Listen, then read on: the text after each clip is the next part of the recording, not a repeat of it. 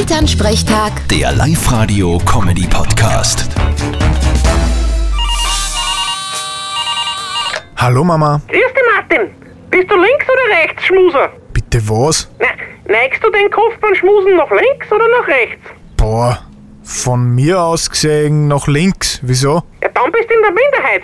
Die meisten sind nämlich Rechtsschmuser. Vor allem, wenn's Rechtshänder sind wie du. Bei dir ist das ja dann komplett verkehrt.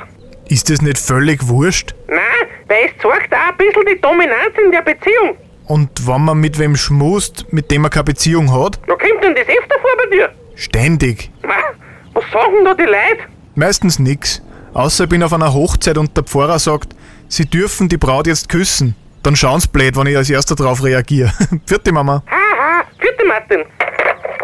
Elternsprechtag. Der Live-Radio-Comedy-Podcast.